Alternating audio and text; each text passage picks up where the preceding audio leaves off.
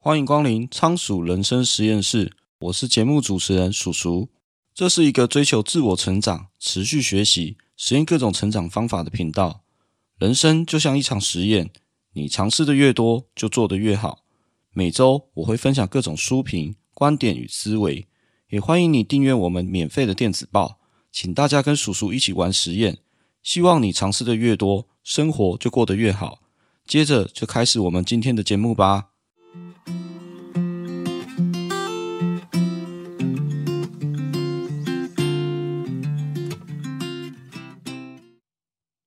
人人都知道要养成好习惯，问题就在于养成习惯实在太难了。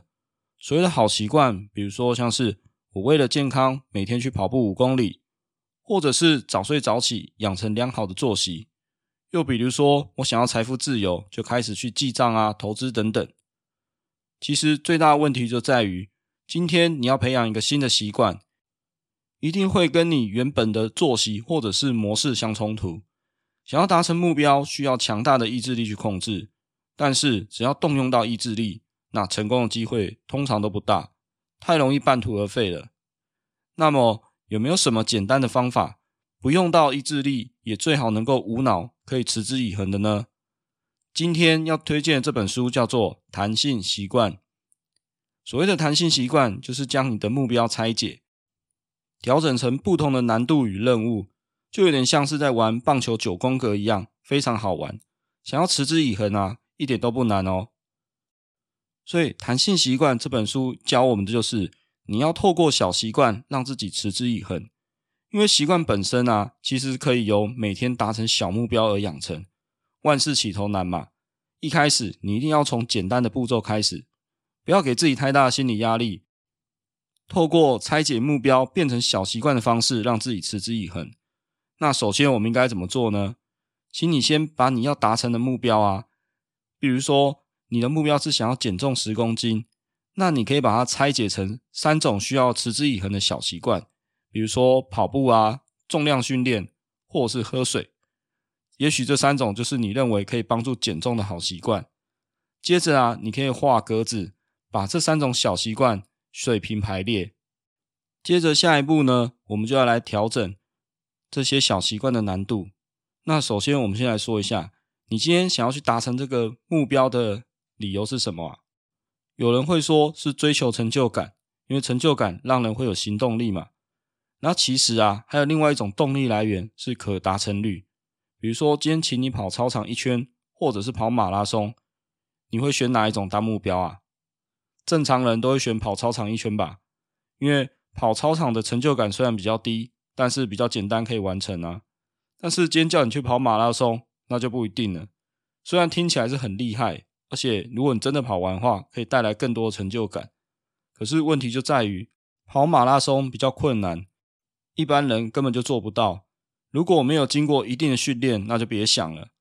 换句话说啊，可达成率也是会影响我们动力的关键要素哦。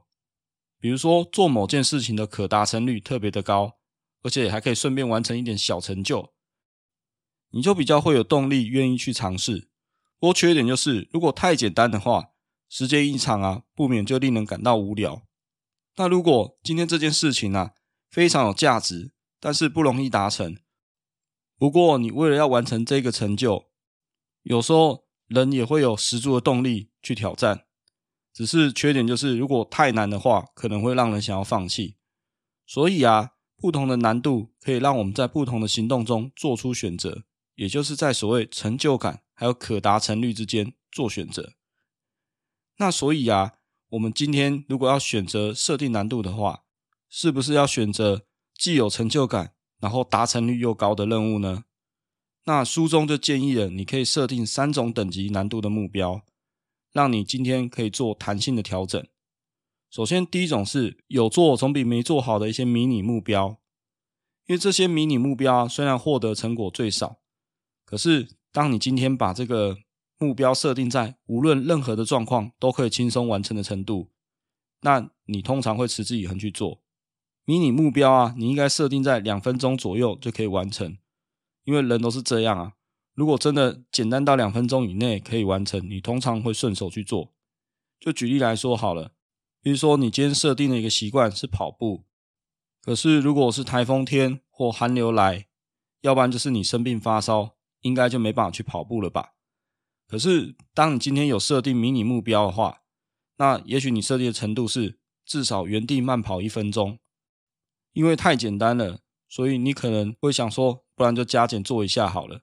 而且还有可能在完成之后，你还可以视状况自己再追加一点难度。那这样的迷你目标啊，重点就是要简单到可以持之以恒，千万不要小看这样微不足道的小习惯。我们通常啊，养成一个习惯啊，往往就是输在追求完美。一开始就设定很难每天完成的目标，那想要持续啊，就需要靠意志力。那当你今天意志力不够的时候，就绝对会半途而废。而小习惯太简单了，虽然完成的成就感不是很高。但至少轻松到你可以每天顺手去做完，然后接着你可以再设定有点难又不会太难的中等目标。这样的目标啊，虽然没有像迷你目标一样可以这么轻松可以完成，但是啊，它会有一些显而易见的效果。所以你最好要设定难又不会太难的任务。迷你目标啊，虽然可以每天完成，但有时候啊，问题就在于太简单，所以会让人家感到无聊。那你适时追加难度啊，可以让你产生一些挑战的动力。那今天挑战失败也没关系啊，你就退回迷你目标嘛。就算挑战失败，退回迷你目标也不会有挫败感啊，因为进可攻，退可守嘛。状况好的时候，随时你都可以加码挑战。一样是说回跑步好了，也许你可能设定的中等目标就是每天跑十公里。那当今天状况不好的时候，你退回去在家里超慢跑一分钟。那也没有关系，等哪一天状况比较好的时候，就继续再挑战这个中等目标。然后再来是第三种啊，远大而且值得挑战的卓越目标。因为每个人啊都想要有丰硕的成果嘛，也许你有梦想啊，或者是理想要实现，所以当你今天想要挑战一些远大目标的时候，你就可以设定比较高的难度。那这个目标就可能非常难。绝对可以给你带来最大的成就感，但因为太难了，可能会导致你难以持之以恒。就比如说，你跑步，你设定要去跑马拉松，可是说实在，你也不可能每天都去跑马拉松嘛，就还是要看你的时间以及你的状况而决定。那设定这三种目标啊，都有各自的动力来源啊。如果今天你状况不好，那你就选一些达成率比较高的目标。那如果你觉得成就感不够，那你就可以尝试加码挑战一些高阶有价值的目标。那这么一来啊，你就拥有三种难度的弹性选项，也就是超级简单的迷你目标，那令人佩服的中等目标，以及给你最高成就与价值的卓越目标。那所以啊，当你设定好三种难度以后，那我们一样用减重十公斤为例嘛。前面我们已经水平设计了三种习惯。然后接着啊，再请你垂直设定三种难度，因为按照传统建立习惯的方式，你可能就只有一个目标，就是天天跑操场五公里。想法是很丰满啊，现实却很骨感。天天跑，你可能今天状况不好，你就想说啊，休息一下好了。那休息一天，你可能想说，昨天都休息了，那今天也继续好了，就不知不觉你就荒废了。因为今天想要持续，就一定要靠意志力。可是你用弹性习惯把你要做的这个减肥十公斤的目标拆解以后啊，反而会比较容易持之以恒哦。比如说今天你把你要做的事情拆解成跑步、重量训练跟喝水，那迷你目标啊，对于跑步来说可能就是原地超慢跑一分钟，那重训你可能就是深蹲一组十二下，那喝水你可能就是喝一杯水就好。那当你今天觉得迷你目标太简单，想要进阶挑战。也许跑步你就可以设定成跑操场五公里，然后重量训练可能就是改成深蹲五组，并且要负重训练，然后可能喝水你就要限制自己今天一定要喝两千 CC。那比如说卓越目标，你可能就可以设定成我今天要去跑马拉松，而且要限制自己在多长时间内跑完，给自己一点挑战，养成这习惯呢也比较有乐趣。所以接着啊，我们就来聊一下，就是当你今天要执行弹性习惯的时候，有四个大重点。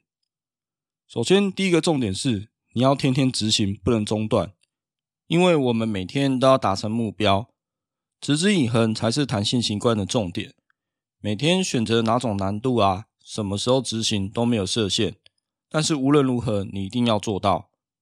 大部分的人培养习惯的时候啊，一听到每天要达标，就会担心做不到。不过想想啊，每天只花一到两分钟就可以完成任务，这样听起来是不是就没有那么恐怖了？如果白天忘记做，那睡觉前完成就好了。在没有压力的状况下，轻轻松松每天就可以完成任务。那第二点啊，就最多设定九宫格，弹性习惯的水平啊，还有垂直的选项不能太多。最多就各设定三个就好了，贪多嚼不烂嘛。目标如果你拆得太细太多，你反而没办法做到持之以恒。那第三点呢、请你每天要标注成果，因为啊，你要定期追踪成果，才能知道成效嘛。想要有所改变，不能只是在脑海里面空想。所以啊，今天你要养成一个习惯啊，你一定要开始记录。根据国外研究显示啊，以减肥为例。光是把你吃的东西每天记录下来，你就会有自觉去控制饮食，这会有助于你减重。弹性习惯也是一样的道理啊，把你每天的进度记录下来，就能长期有效追踪你的成果。那第四个，想要培养的习惯最好不要超过三个，因为人的精力是有限的，多功其实有害于生产力。想要养成的习惯越多，你的精力还有专注力就会越分散。最后反而你会很难达成目标。然后在这边呢，我想要分享书中一句话，他说：“自律才能带来自由。”所谓的自律啊，指的是我们凡事自动自发，成为自己想要成为的人。那如果今天是其他人透过奖惩来控制我们的行为，那这样的强制规范叫做制约。也就是说，制约跟自律其实是两码子事。从小到大，我们受到父母啊、师长。